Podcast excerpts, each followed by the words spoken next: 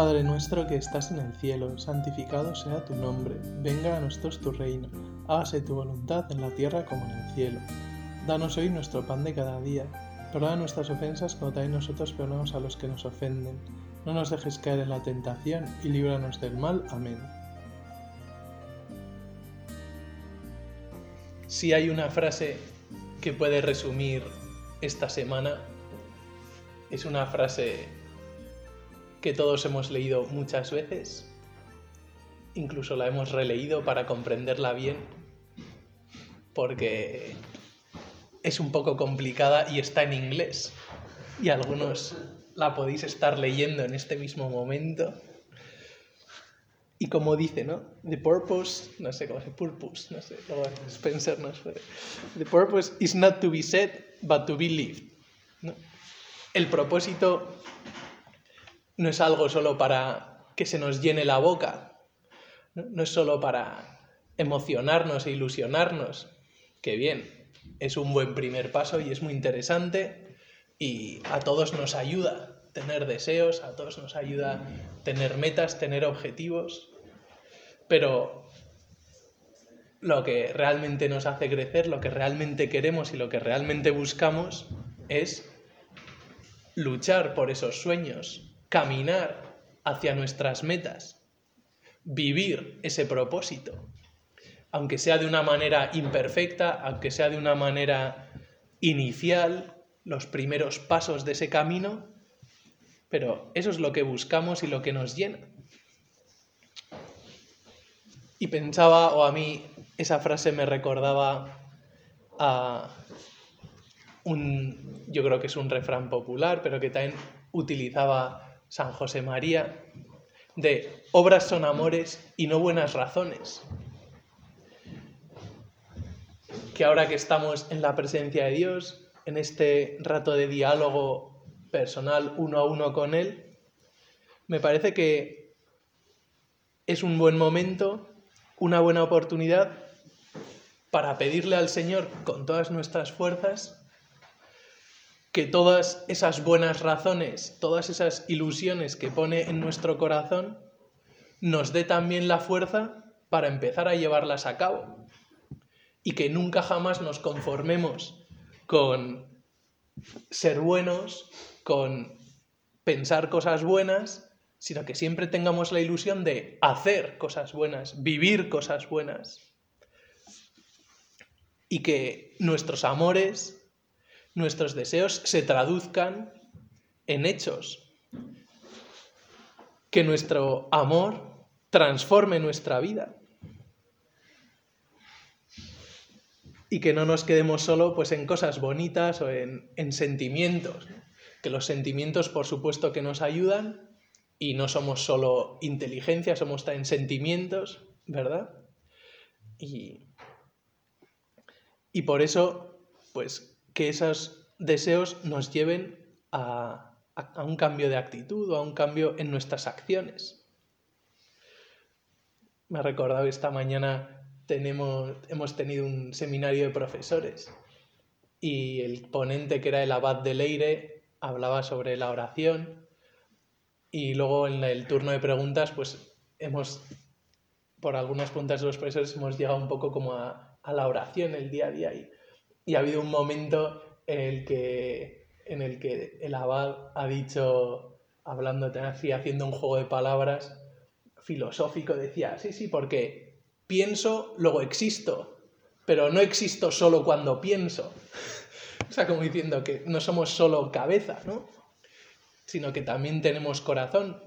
Pues este juego de palabras que ha utilizado en ese sentido también lo podemos utilizar en el otro. Pues claro que hay que sentir y tener buenas intenciones y buenos deseos, pero también hay que pensar y también hay que actuar. Y San José María lo cuenta y como esta enseñanza es una moción, para así decirlo, un regalo de Dios que tú, Señor, le hiciste en un momento de oración.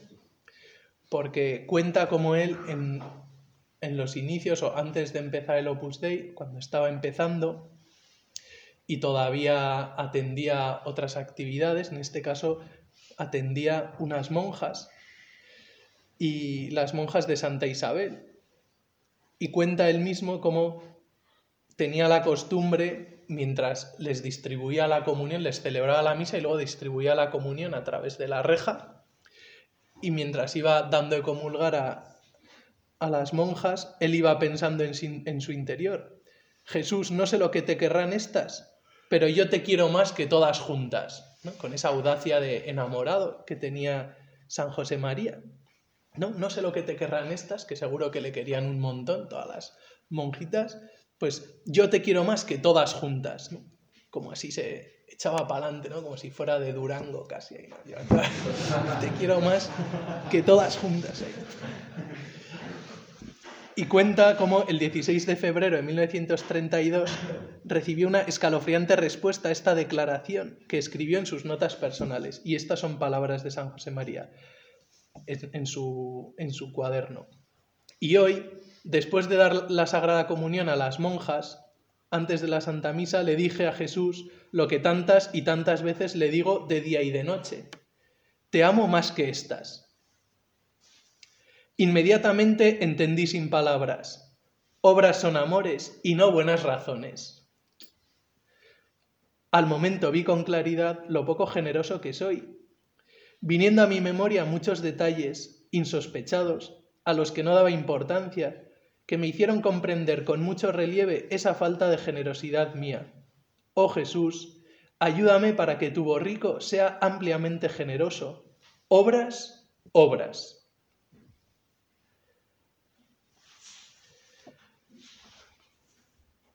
Pues ahora delante del Señor le puedes volver a repetir, que por eso estamos aquí, ¿no? Pues esos deseos que tenemos cada uno de nosotros de quererte, Señor, más que todos los demás juntos, más que todo el resto de la torre junta, más que toda la gente del campus junta.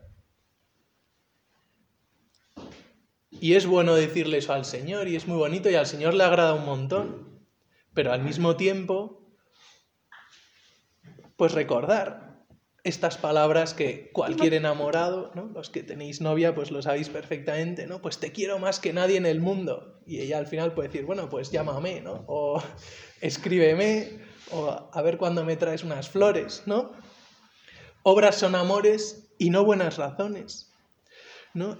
Y como ahora, en este momento delante del Señor, seguro que te vienen a la cabeza pues tantos propósitos que has ido teniendo a lo largo de tu vida o que incluso te has podido poner al inicio de la cuaresma y que no terminan de llegar a realizarse o que no terminamos de, de verdad hincar el diente o tomárnoslos en serio.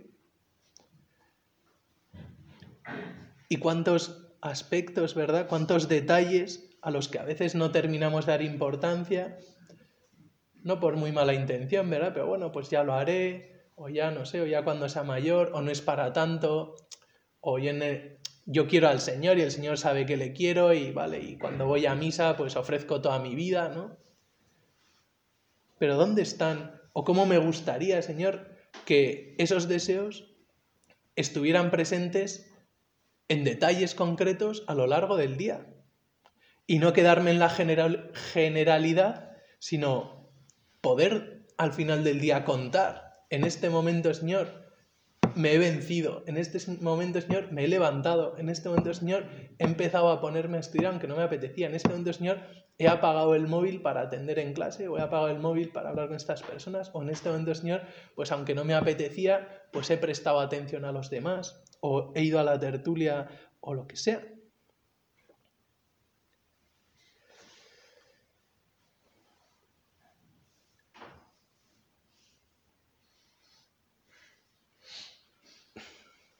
Y así, poco a poco, el Señor podrá ir bendiciéndonos con su gracia y podrá ir dando fruto a nuestros pequeños gestos.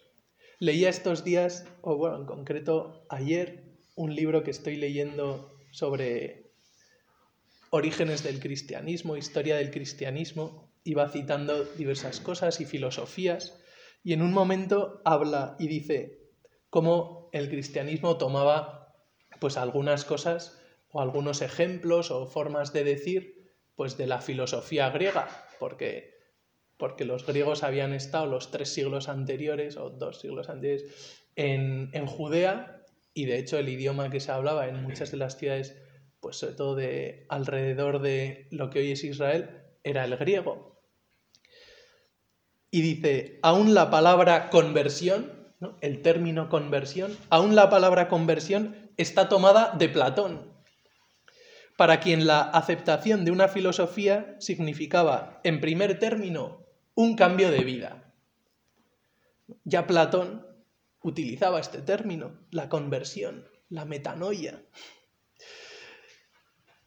Y para él, para Platón decía, asumir una nueva filosofía necesariamente conlleva un cambio de vida. Pues la Iglesia o el Señor, apoyándose en la Iglesia, nos ofrece en esta cuaresma, nos insiste en cómo es un tiempo propicio para la conversión. Ahora es tiempo de salvación. Ahora que va a venir el Señor y va a morir en la cruz y luego va a resucitar y ahora es el momento de unirse a la cruz. No, ahora litúrgicamente es el momento de convertirse, de mirar ese color morado, de mirar a la cruz y de no tener miedo al sufrimiento, porque el sufrimiento es camino de gloria, camino de resurrección. Y ojalá, no sé, pues en este planteamiento, en esta situación que tenemos la oportunidad de convertirnos y tenemos gracia especial de Dios para convertirnos, ojalá entendamos un poquito mejor este año ese significado de la conversión. Y ojalá queramos convertirnos de verdad. Es decir, que esa conversión tenga reflejo, tenga efecto en mi vida. Me quiero convertir y parecerme más a Jesús y ser más cristiano. Pero antes de la cuaresma, pues yo qué sé, pues no desalojaba y en la cuaresma tampoco. Antes de la cuaresma estudiaba tres horas a la semana y llevamos dos semanas de cuaresma y estudio dos horas a la semana, ¿no? O lo que sea. También, gracias a Dios, habrá propósitos que habrán ido saliendo, ¿verdad? Y, y, y es así, ¿no? Pues me he propuesto pues, hacer el rato ¿no? ese 1% de cada día de oración para el Señor y pues ¿no? de los 15 días de cuaresma pues lo he hecho 10 días y de, en todo lo que llevamos de 2022 lo había hecho 5 días. Pues no sé, ¿no? Claramente también tenemos a veces grandes avances, pero ojalá eso, que se transforme en ese cambio de vida, en ese cambio de actitud. Una actitud distinta ante la vida, esa actitud de conversión, de, descubrir esa novedad de descubrirte a ti, Señor, y descubrir tu amor, o prepararme para descubrir tu amor, o prepararme para que tú, Señor, puedas mostrarme todo tu amor desde la cruz, y para que cuando llegue el triduo santo y yo te vea, Señor, clavado en la cruz y siga la liturgia y siga los oficios, ¿no? Muchos de nosotros en Roma, pues de verdad me pueda empapar y me pueda enterar de lo que está pasando. Porque eso que está pasando sea coherente con mi vida de los días previos. Si no hay cambio de vida, si no hay conversión, pues seguirá sin haber esa sintonía, por así decirlo, esa radio ese que somos nosotros, pues no estaremos sintonizando con lo que es una vida cristiana. Por eso, que esos deseos de conversión, este tiempo de conversión se traduzca en esas obras, obras que son amores, ¿no? o que todo ese amor que tenemos acumulado o que hemos ido aprendiendo y que tenemos la ilusión de poner por obra, ahora es el momento de creérselo, ahora es el momento de decir, no sé, a por ello, tirar la toalla, lanzarse, ¿no?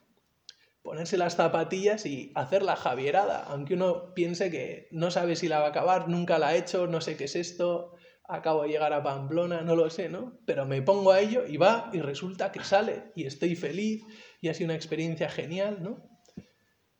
Pues aprovecha y decir, venga, pues estos puntos de lucha en los que veo que tengo la oportunidad de, de derribar grandes muros, en el fondo, pues como una javierada, pues nos puede costar un poco tirar el muro, sobre todo al principio, pero luego uno se da cuenta de que puede con ese muro y con muros mucho más grandes.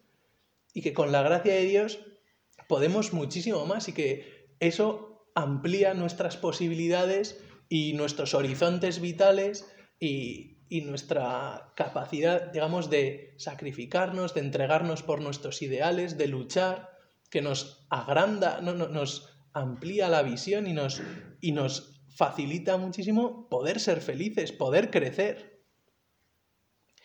Y alguien que ha hecho la javierada, pues ahora, pues es que, que otra javierada, pues otra, ¿no? O, o vamos a hacer, pues no sé, una excursión, o vamos a subir un monte, o vamos a jugar un partido, todo te parece asequible. Quizá antes de hacer la javierada, pues, no sé, pienso que cualquier partido me voy a asfixiar y no voy a poder, ¿no? O correr 10 kilómetros, en cambio ahora has hecho la javierada, pues piensas que puedes con todo, y es verdad. Y eres capaz de superar pues ese sufrimiento y las ampollas y el caminar reventado, lo que sea. Y ahora te dicen, levántate cuando sea el despertar y dices, que claro que me, o sea, me levanto así, claro, después de, ¿no? De todo lo que he sufrido ahí, esto no es nada, este sufrimiento comparado con eso. Pues lo mismo pasa en la vida interior, lo mismo pasa en nuestro trato con el Señor, en nuestra lucha contra nuestros vicios, contra nosotros mismos, contra el hombre viejo. En cuanto de verdad nos decidimos y cogemos la maza y tiramos ese muro, todo se vuelve mucho más llevadero. Y así saldrá en el Evangelio de este domingo. Están preguntándole a Jesús diversas cuestiones y le sobre cosas malas que habían pasado y le decían a Jesús, ¿qué pasa? Que eran pecadores, ¿no? Y Jesús dice, aquellos 18 sobre los que cayó la torre en Siloé y los mató, ¿pensáis que eran más culpables que los demás habitantes de Jerusalén? ¿Pensáis que eran pecadores porque se les cayeron las piedras de esa construcción y les mataron? Os digo que no, y si no os convertís, todos pereceréis de la misma manera. Esas palabras de Jesús que dice que, que no, que el verdadero o la verdadera causa, la verdadera razón de condena es la conversión. O en este caso, las personas, vosotros, si no os convertís, entonces sí que pereceréis en pecado. Pero ahora, ¿y por qué nos trae la iglesia este evangelio? Pues para recordarnos, ¿no? Que si no os convertís, pereceréis de la misma manera, pero que si os convertís, heredaréis la vida eterna. Si os convertís, seis verdaderamente hijos de Dios. Y entonces Jesús propone la parábola de la higuera estéril. Uno tenía una higuera plantada en su viña y fue a buscar fruto en ella y no lo encontró. Dijo entonces al viñador, ya ves, tres años llevo viniendo a buscar fruto en esta higuera y no lo encuentro, córtala. ¿Para qué va a perjudicar el terreno?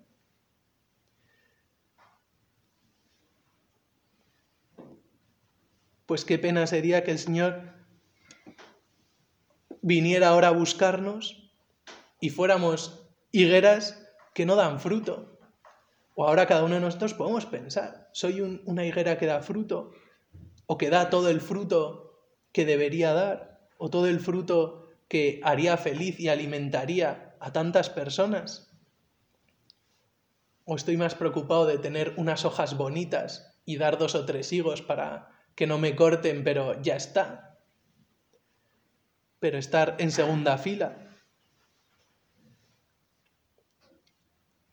Y corremos el riesgo de que el pecado, el demonio, se vaya metiendo en nuestra vida y nos convirtamos en, en higueras estériles, en higueras muy bonitas, pero que no dan ningún fruto, o que su fruto no vale nada. Y ninguno de nosotros queremos esto, y por eso estamos, por eso estamos aquí delante del Señor. Y vamos a pedirle, ¿no? Señor, dame fortaleza, dame fuerza de voluntad, dame sabiduría, Dame inteligencia para poner por obra las buenas intenciones que pones en mi corazón, para no engañarme a mí mismo y dejando las cosas para después, para ser valiente. Y San José María escribía en 1935 a la gente del Opus Dei que llevaba la residencia, pero bueno, nos sirve también a nosotros les decía, practicad vosotros, decía los del Opus Dei, para enseñar a los demás. Pero bueno, a todos nosotros nos sirve, todos estamos aquí en el colegio mayor y todos queremos ser mejores hijos de Dios y apóstoles. Decía, practicad vosotros e inculcad en los jóvenes este convencimiento, que en nuestro diccionario sobran dos palabras, mañana y después. En nuestro diccionario sobran dos palabras, mañana y después. Hoy y ahora. No dejéis la labor para luego y haced que no la dejen. Hoy y ahora. Sustituir mañana y después por hoy y ahora. ¿no? dejéis la labor para luego, no dejéis el estudio para después, no dejéis ese pequeño sacrificio, ese rato de oración, ese dejar las cosas ordenadas, ese bajar la ropa para Ucrania, lo que sea, no lo dejéis para después, hoy, ahora, ¿no? Como no dejamos para después el irnos a tomar una caña, o dejamos para mañana el jugar un partido de fútbol. Hoy, ahora, en las cosas que tenemos que hacer, en las cosas de Dios, en las cosas de los demás. Dice San José María, porque si lo hacéis así, pronto llegaréis a comprender cómo, en igualdad de condiciones, y aun en inferioridad de condiciones de talento, cultura, etc., el que vence la pereza de modo habitual hoy y ahora es el que domina siempre. ¿Y cómo es verdad? Que al final la persona ordenada, trabajadora, constante, alcanza muchísima más felicidad, alcanza muchísimos más frutos que alguien que pueda tener mucho talento, pero que precisamente porque tiene talento dice después, mañana, ya estudiaré la noche antes, o ya cuando sea mayor, o ya cuando no tenga más remedio que hacer caso al que no me cae bien, o ya cuando esté casado.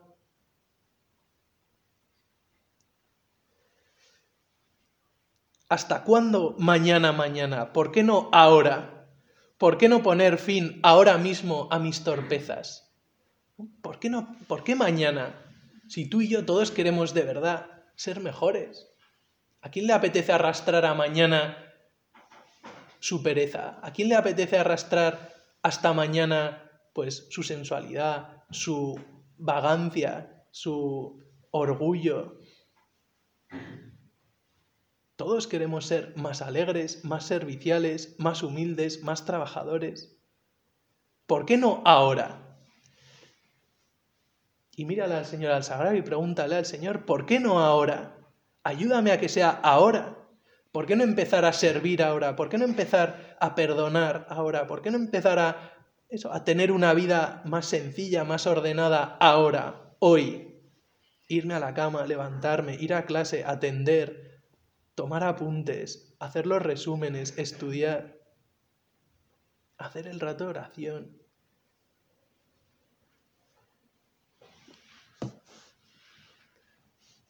Y escribe en surco también. Siempre he pensado que muchos llaman mañana después a la resistencia a la gracia. Siempre he pensado que muchos llaman mañana y después a la resistencia a la gracia. Pues ahora que estamos en presencia de Dios, vamos a pedirle, Señor, pues es verdad, pues tengo pecado original y ya está, y me gusta la comodidad y me gusta que me salgan las cosas fáciles y ya está, soy humano, soy persona y es lo que hay. Pero,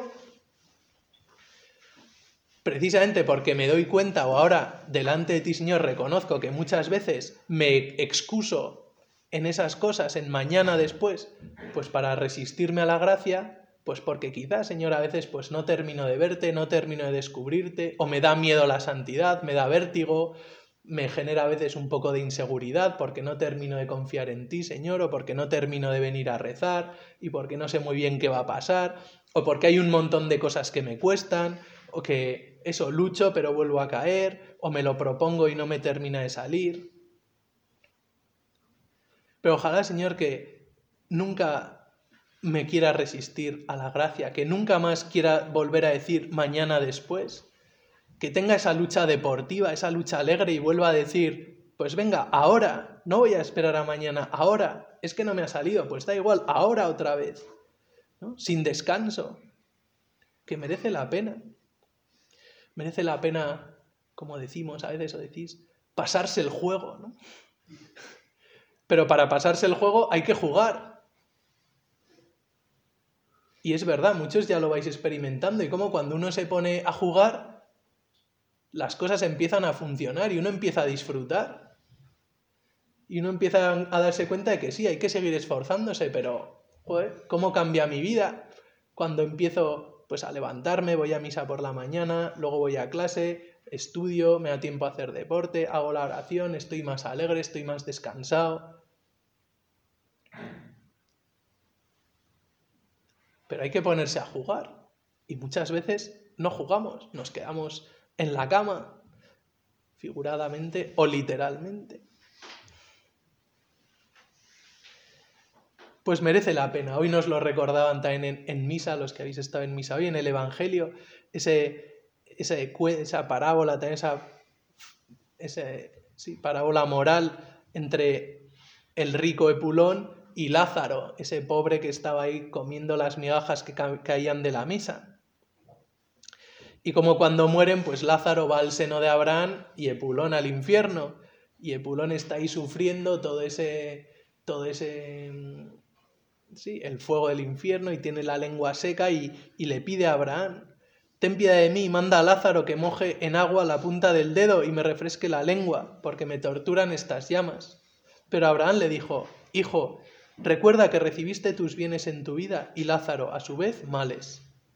Por eso ahora él es aquí consolado, mientras que tú eres atormentado.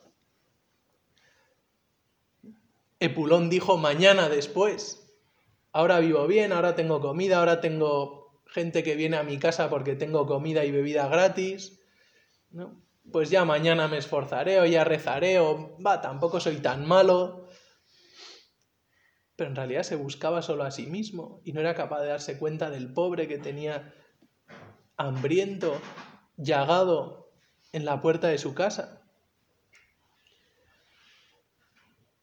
Pues ojalá nosotros no seamos como ese rico, sino pues como Lázaro, pues no estemos tan pendientes de quejarnos de las dificultades de la vida, sino que pues aprendamos a vivir pues con la situación que nos ha tocado y no solo con lo que nos ha tocado, que en general es bastante bueno, sino que queramos hacer más, que queramos salir de nosotros mismos, preocuparnos por los demás, como Jesús.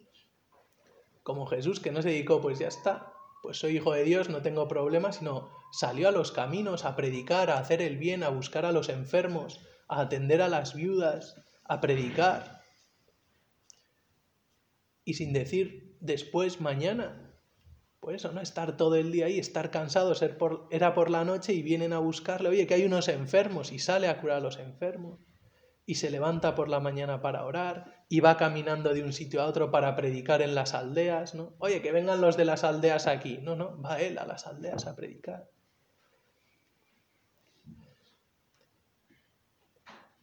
pues vamos a terminar acudiendo a nuestra Madre la Virgen, pidiéndole, ¿no? Pues que nos ayude, que nos acompañe, que ya que tenemos tanta luz y tenemos la suerte de haber tenido tanta luz en nuestra vida, tantas luces, tanta formación y que por eso estamos aquí, que nos siga bendiciendo y nos siga ayudando, dándonos esa fortaleza, esa voluntad para que de verdad podamos ser cada día mejores hijos de Dios y también mejores apóstoles, y así estar nosotros cada día más cerca y más pegados a la cruz y llevar a muchas otras almas al Calvario para que Dios les pueda salvar y les pueda redimir y regalarles también el cielo.